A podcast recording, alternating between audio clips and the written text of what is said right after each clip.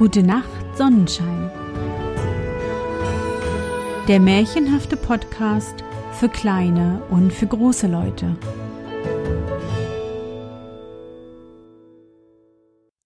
Hallo mein Sonnenschein, wie war dein Tag heute? Was hast du heute Schönes erlebt? Mein Name ist Anne und ich begrüße dich zur 49. Folge meines Märchenpodcasts. Lass uns zusammen in die wunderbare Welt der Märchen reisen und gemeinsam entdecken, was die Helden und Prinzessinnen auf ihren Abenteuern erleben. Bist du bereit? Dann kuschle dich fest in deine Bettdecke, nimm dein Lieblingskuscheltier in den Arm und wenn du magst, schließe die Augen und folge mir ins Märchenland. Der Meisterdieb Eines Tages saß vor einem ärmlichen Hause ein alter Mann mit seiner Frau und wollte von der Arbeit ein wenig ausruhen. Da kam auf einmal ein prächtiger, mit vier Rappen bespannter Wagen herbeigefahren, aus dem ein reich gekleideter Herr stieg. Der Bauer stand auf, trat zu dem Herrn und fragte, was sein Verlangen wäre und worin er ihm dienen könnte. Der Fremde reichte dem Alten die Hand und sagte Ich wünsche nichts als einmal ein ländliches Gericht zu genießen. Bereitet mir Kartoffeln, wie ihr sie zu essen pflegt. Damit will ich mich zu eurem Tisch setzen und sie mit Freude verzehren. Der Bauer lächelte und sagte hm, Ihr seid ein Graf oder Fürst oder gar ein Herzog. Vornehme Herren haben manchmal solch ein Gelüsten. Euer Wunsch soll aber erfüllt werden. Die Frau ging in die Küche und sie fing an, Kartoffeln zu waschen und zu reiben und wollte Klöße daraus bereiten, wie sie die Bauern essen. Während sie bei der Arbeit stand, sagte der Bauer zu dem Fremden Kommt einstweilen mit mir in meinen Hausgarten, wo ich noch etwas zu schaffen habe. In dem Garten hatte er Löcher gegraben und wollte jetzt Bäume einsetzen. Habt ihr keine Kinder? fragte der Fremde, die euch bei der Arbeit behilflich sein könnten? Nein, antwortete der Bauer. Ich habe freilich einen Sohn gehabt, setzte er hinzu. Aber der ist schon seit langer Zeit in die weite Welt gegangen. Es war ein ungeratener Junge, klug und verschlagen, aber er wollte nichts lernen und machte lauter böse Streiche. Zuletzt lief er mir fort, und seitdem habe ich nichts von ihm gehört. Der Alte nahm ein Bäumchen, setzte es in ein Loch und stieß einen Pfahl daneben und als er Erde hineingeschaufelt und sie festgestampft hatte, band er den Stamm unten, oben und in der Mitte mit einem Strohseil fest an den Pfahl. Aber sagt mir, sprach der Herr, warum bindet ihr den krummen, knorrigen Baum, der unten in der Ecke fast bis auf den Boden gebückt liegt, nicht auch an einen Pfahl wie diesen, damit er gerade wächst? Der Alte lächelte und sagte, Herr, Ihr redet, wie ihr es versteht. Man sieht wohl, dass ihr euch mit der Gärtnerei nicht abgegeben habt. Der Baum dort ist alt und verknorzt, den kann niemand mehr gerade machen. Bäume muss man ziehen, solange sie jung sind. Es ist wie bei eurem Sohn, sagte der Fremde. Hättet ihr den gezogen, wie er noch jung war, so wäre er nicht fortgelaufen. Jetzt wird er auch hart und knorzig geworden sein. Freilich, antwortete der Alte. Es ist schon lange, seit er fortgegangen ist. Er wird sich verändert haben. Würdet ihr ihn noch erkennen, wenn er vor euch träte? sagte der Fremde. Am Gesicht schwerlich, antwortete der Bauer, aber er hat ein Zeichen an sich, ein Muttermal auf der Schulter, das wie eine Bohne aussieht. Als er dies gesagt hatte, zog der Fremde den Rock aus, entblößte seine Schulter und zeigte dem Bauern die Bohne. Ach Gott, rief der Alte, du bist wahrhaftig mein Sohn. Und die Liebe zu seinem Kind regte sich in seinem Herzen. Aber, setzte er hinzu, wie kannst du mein Sohn sein? Du bist ein großer Herr geworden und lebst in Reichtum und Überfluss. Auf welchem Weg bist du dazu gelangt? Ach Vater, erwiderte der Sohn. Der junge Baum war an keinem Pfahl gebunden und ist krumm gewachsen. Jetzt ist er zu alt, er wird nicht wieder gerad. wie ich das alles erworben habe? Ich bin ein Dieb geworden. Aber erschreckt euch nicht, ich bin ein Meisterdieb. Für mich gibt es weder Schloss noch Riegel, wonach mich gelüstet, das ist mein. Glaubt nicht, dass ich stehle wie ein gemeiner Dieb. Ich nehme nur vom Überfluss der Reichen. Arme Leute sind sicher. Ich gebe ihnen lieber, als dass ich ihnen etwas nehme. So auch, was ich ohne Mühe, List und Gewandtheit haben kann, das rühre ich nicht an. Ach, mein Sohn, sagte der Vater, es gefällt mir doch nicht, ein Dieb bleibt ein Dieb. Ich sage dir, es nimmt kein gutes Ende. Er führte ihn zu der Mutter, und als sie hörte, dass es ihr Sohn war, weinte sie vor Freude. Als er ihr aber sagte, dass er ein Meisterdieb geworden wäre, so flossen ihr zwei Ströme über das Gesicht. Endlich sagte sie Wenn er auch ein Dieb geworden ist, so ist er doch mein Sohn, und meine Augen haben ihn noch einmal gesehen. Sie setzten sich an den Tisch, und er aß mit seinen Eltern wieder einmal die schlechte Kost, die er lange nicht gegessen hatte. Der Vater sprach Wenn unser Herr, der Graf drüben im Schlosse, erfährt, wer du bist und was du treibst, so nimmt er dich nicht auf die Arme und wiegt dich darin, wie er es tat, als er dich am Taufstein hielt, sondern er lässt dich am Galgenstrick schaukeln. Seid ohne Sorge, mein Vater, er wird mir nichts tun, denn ich verstehe mein Handwerk. Ich will heute noch selbst zu ihm gehen. Als die Abendzeit sich näherte, setzte sich der Meisterdieb in seinen Wagen und fuhr nach dem Schloss.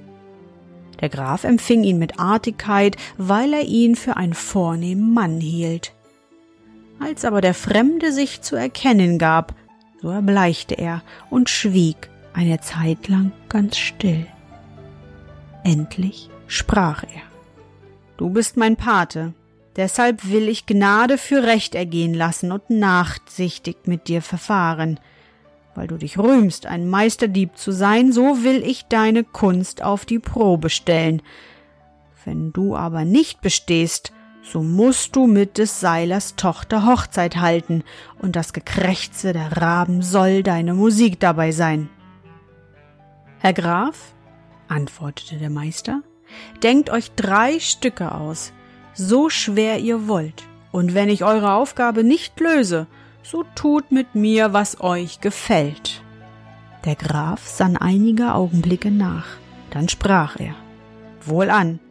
Zum ersten sollst du mir ein Leibpferd aus dem Stalle stehlen, zum anderen sollst du mir und meiner Gemahlin, wenn wir eingeschlafen sind, das Betttuch unter dem Leibe wegnehmen ohne dass wir's merken. Und dazu meiner Gemahlin den Trauring vom Finger. Zum dritten und letzten sollst du mir den Pfarrer und Küster aus der Kirche wegstehlen. Merke dir alles wohl, denn es geht dir an den Hals. Der Meister begab sich in die zunächst liegende Stadt. Dort kaufte er einer alten Bauerfrau die Kleider ab und zog sie an. Dann färbte er sich das Gesicht braun und malte sich Runzeln hinein, so dass ihn kein Mensch wiedererkannt hätte. Endlich füllte er ein Fässchen mit altem Ungarwein, in welchem ein starker Schlaftrunk gemischt war. Das Fässchen legte er auf eine Kötze, die er auf den Rücken nahm, und ging mit bedächtigem, schwankenden Schritten zu dem Schloss des Grafen. Es war schon dunkel, als er anlangte. Er setzte sich in den Hof auf einen Stein, fing an zu husten wie eine alte brustkranke Frau und rieb die Hände, als wenn er fröre. Vor der Türe des Pferdestalls lagen Soldaten um ein Feuer. Einer von ihnen bemerkte die Frau und rief ihr zu. Komm näher, altes Mütterchen, und wärme dich bei uns. Du hast doch kein Nachtlager und nimmst es an, wo du es findest. Die Alte trippelte herbei, bat, ihr die Kötze, das ist ein Korb, vom Rücken zu nehmen und setzte sich zu ihnen ans Feuer. Was hast du da in deinem Fässchen, du alte Schachtel? fragte einer. Einen guten Schluck Wein, antwortete sie. Ich ernähre mich von dem Handel. Für Geld und gute Worte gebe ich euch gern ein Glas. Nur her damit, sagte der Soldat, und als er ein Glas gekostet hatte, rief er wenn der Wein gut ist, so trinke ich lieber ein Glas mehr. ließ sich nochmals einschenken und die anderen folgten seinem Beispiel. Heda, Kameraden! rief einer denen zu, die in dem Stall saßen. Hier ist ein Mütterchen, das hat Wein, der ist so alt wie sie selber. Nehmt auch einen Schluck, der wärmt euch den Magen noch besser als unser Feuer. Die Alte trug ihr Fässchen in den Stall. Einer hatte sich auf das gesattelte Leibpferd gesetzt, ein anderer hielt den Zaum in der Hand, ein dritter hatte den Schwanz gepackt. Sie schenkte ein, so viel verlangt ward, bis die Quelle versiegte. Nicht lange, so fiel dem einen der Zaum aus der Hand. Er sank nieder und fing an zu schnarchen. Der andere ließ den Schwanz los, legte sich nieder und schnarchte noch lauter. Der, welcher im Sattel saß, blieb zwar sitzen, bog sich aber mit dem Kopf fast bis auf den Hals des Pferdes, schlief und blies mit dem Mund wie ein Schmiedebalg. Die Soldaten draußen waren schon längst eingeschlafen, lagen auf der Erde und regten sich nicht, als wären sie von Stein. Als der Meisterdieb sah, dass es ihm geglückt war, gab er dem einen statt des Zaums ein Seil in die Hand und dem anderen, der den Schwanz gehalten hatte, einen Strohwisch. Aber was sollte er mit dem, der auf den Rücken des Pferdes saß, anfangen? Herunterwerfen wollte er ihn nicht, er hätte erwachen und ein Geschrei erheben können. Er wusste aber einen guten Rat. Er schnallte die Sattelgurt auf, knüpfte ein paar Seile, die in Ringen an der Wand hingen, an den Sattel fest und zog den schlafenden Reiter mit dem Sattel in die Höhe. Dann schlug er die Seile um den Pfosten und machte sie fest. Das Pferd hatte er bald von der Kette losgebunden, aber wenn er über die steinernen Pflaster des Hofes geritten wäre, so hätte man den Lärm im Schloss gehört. Er umwickelte ihn also zuvor die Hufen mit alten Lappen, führte es dann vorsichtig hinaus und schwang sich auf und jagte davon.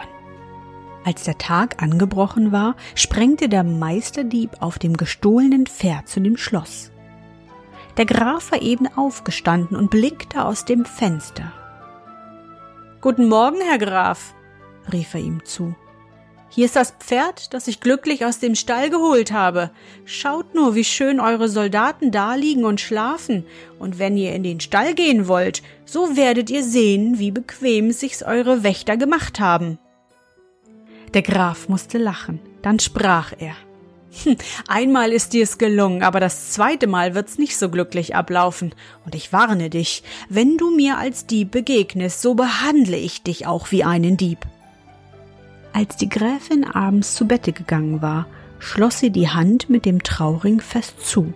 Und der Graf sagte, alle Türen sind verschlossen und verriegelt, ich bleibe wach und will den Dieb erwarten. Steigt er aber zum Fenster ein, so schieße ich ihn nieder. Der Meisterdieb aber ging in der Dunkelheit hinaus zu dem Galgen, schnitt einen armen Sünder, der da hing, von dem Strick ab und trug ihn auf dem Rücken nach dem Schloss. Dort stellte er eine Leiter an das Schlafgemach, setzte den Toten auf seine Schulter und fing an, hinaufzusteigen. Als er so hoch gekommen war, dass der Kopf des Toten in dem Fenster erschien, drückte der Graf, der in seinem Bett lauerte, eine Pistole auf ihn los. Alsbald ließ der Meister den armen Sünder herabfallen, sprang selbst die Leiter herab und versteckte sich in eine Ecke.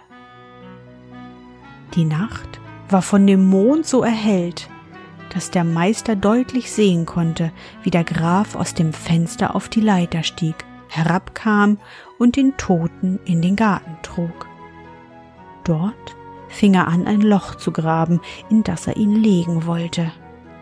Jetzt, dachte der Dieb, ist der günstige Augenblick gekommen, schlich behend aus seinem Winkel und stieg die Leiter hinauf, geradezu ins Schlafgemach der Gräfin. Liebe Frau, fing er mit der Stimme des Grafen an, der Dieb ist tot, aber er ist doch mein Pate und mehr ein Schelm als ein Bösewicht gewesen. Ich will ihn der öffentlichen Schande nicht preisgeben. Auch mit den armen Eltern habe ich Mitleid. Ich will ihn, bevor der Tag anbricht, selbst im Garten begraben, damit die Sache nicht ruchbar wird. Gib mir auch das Betttuch, so will ich die Leiche einhüllen und ihn wie ein Hund verscharren. Die Gräfin gab ihm das Tuch. Weißt du was? sagte der Dieb weiter. Ich habe eine Anwandlung von Großmut. Gib mir noch den Ring, der Unglückliche hat sein Leben gewagt, so mag er ihn mit ins Grab nehmen. Sie wollte dem Grafen nicht entgegen sein, und obgleich sie es ungern tat, so zog sie doch den Ring vom Finger und reichte ihn hin. Der Dieb machte sich mit beiden Stücken fort und kam glücklich nach Haus, bevor der Graf im Garten mit seiner Totengräberarbeit fertig war. Was zog der Graf für ein langes Gesicht, als am anderen Morgen der Meister kam und ihm das Betttuch und den Ring brachte. Kannst du hexen?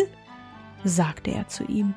Wer hat dich aus dem Grabe geholt, in das ich dich selbst gelegt habe, und hat dich wieder lebendig gemacht? Mich habt ihr nicht begraben, sagte der Dieb, sondern den armen Sünder am Galgen. Und erzählte ausführlich, wie es zugegangen war, und der Graf musste ihm zugestehen, dass er ein gescheiter und listiger Dieb wäre. Aber noch bist du nicht zu Ende, setzte er hinzu. Du hast noch die dritte Aufgabe zu lösen, und wenn dir das nicht gelingt, so hilft dir alles nichts. Der Meisterdieb lächelte und gab keine Antwort. Als die Nacht eingebrochen war, kam er mit einem langen Sack auf dem Rücken, einem Bündel unter dem Arm und einer Laterne in der Hand zu der Dorfkirche gegangen. In dem Sack hatte er Krebse, in dem Bündel aber kurze Wachslichter. Er setzte sich auf den Gottesacker, holte einen Krebs heraus und klebte ihm ein Wachslichtchen auf den Rücken. Dann zündete er das Lichtchen an, setzte den Krebs auf den Boden und ließ ihn kriechen. Er holte einen zweiten aus dem Sack, machte es mit diesem ebenso und fuhr fort, bis auch der letzte aus dem Sacke war. Hierauf zog er ein langes schwarzes Gewand an, das wie eine Mönchskutte aussah, und klebte sich einen grauen Bart an das Kinn. Als er endlich ganz unkenntlich war, nahm er den Sack, in dem die Krebse gewesen waren, ging in die Kirche und stieg auf die Kanzel. Die Turmuhr schlug eben zwölf und als der letzte Schlag verklungen war, rief er mit lauter, gellender Stimme Hört an, ihr sündigen Menschen, das Ende aller Dinge ist gekommen, der jüngste Tag ist nah, hört an, hört an. Wer mit mir in den Himmel will, der krieche in den Sack. Ich bin Petrus, der die Himmelstüre öffnet und schließt. Seht ihr, draußen auf dem Gottesacker wandeln die Gestorbenen und sammeln ihre Gebeine zusammen. Kommt, kommt und kriecht in den Sack, die Welt geht unter. Das Geschrei erschallte durch das ganze Dorf. Der Pfarrer und der Küster, die zunächst an der Kirche wohnten, hatten es zuerst vernommen. Und als sie die Lichter erblickten, die auf dem Gottesacker umherwandelten, merkten sie, dass etwas Ungewöhnliches vorging und traten in die Kirche ein. Sie hörten der Predigt eine Weile zu, da stieß der Küster den Pfarrer an und sprach Es wäre nicht übel, wenn wir die Gelegenheit benutzten und zusammen vor dem Einbruch des jüngsten Tages auf eine leichte Art in den Himmel kämen. Freilich, erwiderte der Pfarrer. Das sind auch meine Gedanken gewesen. Habt ihr Lust? So wollen wir uns auf den Weg machen. Ja, antwortete der Küster, aber ihr, Herr Pfarrer, habt den Vortritt, ich folge nach. Der Pfarrer schritt also vor und stieg auf die Kanzel, wo der Meister den Sack öffnete. Der Pfarrer kroch zuerst hinein, dann der Küster. Gleich band der Meisterdieb den Sack fest zu, packte ihn am Bausch und schleifte ihn die Kanzeltreppe hinunter. So oft die Köpfe der beiden Toren auf die Stufen aufschlugen, rief er Jetzt geht's schon über die Berge. Dann zog er sie auf gleiche Weise durch das Dorf, und wenn sie durch Pfützen kam, rief er Jetzt geht's schon durch die nassen Wolken. Und als er endlich die Schlosstreppen hinaufzog, so rief er Jetzt sind wir auf der Himmelstreppe und werden bald im Vorhof sein. Als er oben angelangt war, schob er den Sack in den Taubenschlag, und als die Tauben flatterten, sagte er Hört ihr, wie die Engel sich freuen und mit den Fittichen schlagen? Dann schob er den Riegel vor und ging fort. Am anderen Morgen begab er sich zu dem Grafen und sagte ihm, dass er auch die dritte Aufgabe gelöst und den Pfarrer und Küster aus der Kirche weggeführt hätte. Wo hast du sie gelassen? fragte der Herr. Sie liegen in einem Sack oben auf dem Taubenschlag und bilden sich ein, sie wären im Himmel. Der Graf stieg selbst hinauf und überzeugte sich, dass er die Wahrheit gesagt hatte. Als er den Pfarrer und Küster aus dem Gefängnis befreit hatte, sprach er Du bist ein Erzdieb und hast deine Sache gewonnen. Für dieses Mal kommst du mit heiler Haut davon. Aber mache, dass du aus meinem Land fortkommst, denn wenn du dich wieder darin blicken lässt, so kannst du auf deine Erhöhung am Galgen rechnen. Der Meisterdieb nahm Abschied von seinen Eltern, ging wieder in die weite Welt, und niemand hat wieder etwas von ihm gehört.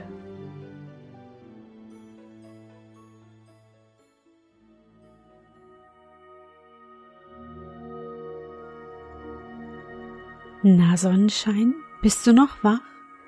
Das war das Märchen Der Meisterdieb von den Brüdern Grimm. Dieses Märchen hat sich Christine gewünscht. Hallo Christine. Und wenn auch du einen Wunsch hast, dann schreibe mir doch an anne.gutenachtsonnenschein.de. Ich hoffe, dir hat unsere gemeinsame Reise heute gefallen. Für mich war es wieder wunderbar und ich danke dir, dass du mich begleitet hast. Und bevor du nun die Augen schließt und in dein Traumland reist, möchte ich mit dir nochmal an dein schönstes Erlebnis heute denken. Was war es? Vielleicht hast du ja heute jemanden eine Geschichte oder ein Märchen vorgelesen. Oder du hast heute mit deinen Lieblingspuppen und Teddybären eine Teeparty veranstaltet. Versuch dich daran zu erinnern. Und? Was war dein schönstes Erlebnis heute? Und wie fühlst du dich dabei? Suche dir auch heute wieder den schönsten Moment aus und präge ihn dir gut ein. Wenn du magst, kannst du ihn auch malen oder aufschreiben. Und nun? Gute Nacht, Sonnenschein. Schlaf gut und träum was Schönes. Wir hören uns bald wieder.